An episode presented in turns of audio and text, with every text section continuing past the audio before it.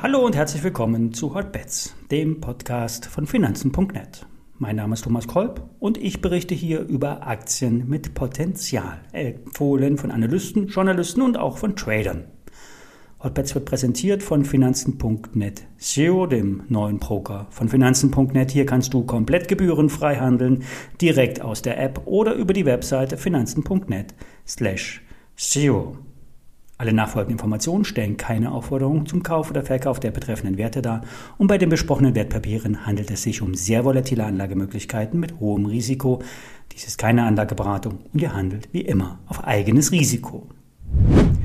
Dass die Grünen sich an der nächsten Regierung beteiligen werden, scheint klar. Klar ist zudem, die Energiewende wird weiter aktiv vorangetrieben.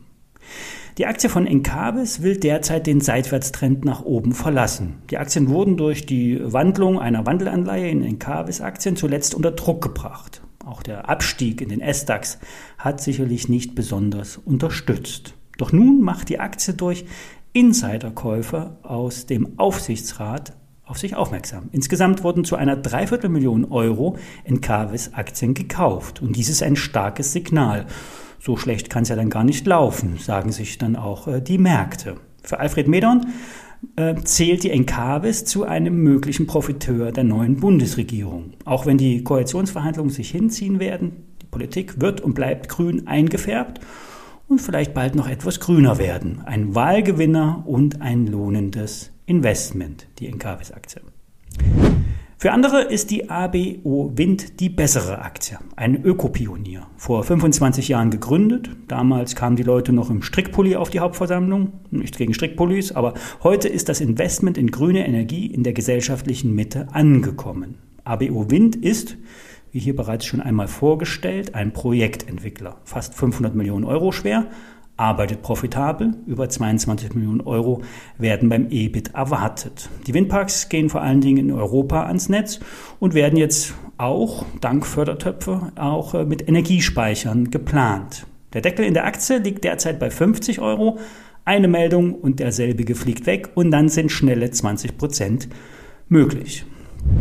Ein Hinweis auf die Klöckner Aktie müssen wir auch einmal wiederholen. Der Stahlhändler hat weiter im Kurs verloren und ist jetzt noch mehr unterbewertet. Vielleicht ist die Kursschwäche die ideale Chance, jetzt einzusteigen. Der Schallpreis verharrt auf einem Mehrjahreshoch und dieser ist ein Garant für die Gewinne bei Klöckner.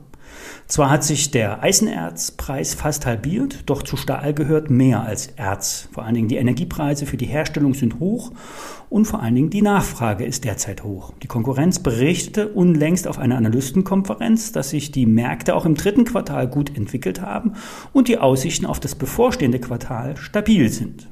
Der Preis ist hoch, die Lager der Kunden sind leerer als gewöhnlich, spricht also weiterhin für einen hohen Stahlpreis und für Klöckner.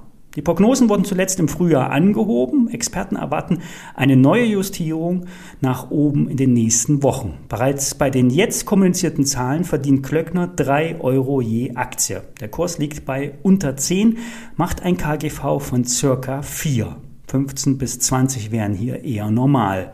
16 Euro in der Aktie der Klöckner war die letzte Prognose von Börse Online. Einen kleinen Hinweis zum Anstieg der Standard Lithium bietet der TV-Auftritt von Standard Lithium-Chef in der TV-Show Mad Money von Jim Cramer.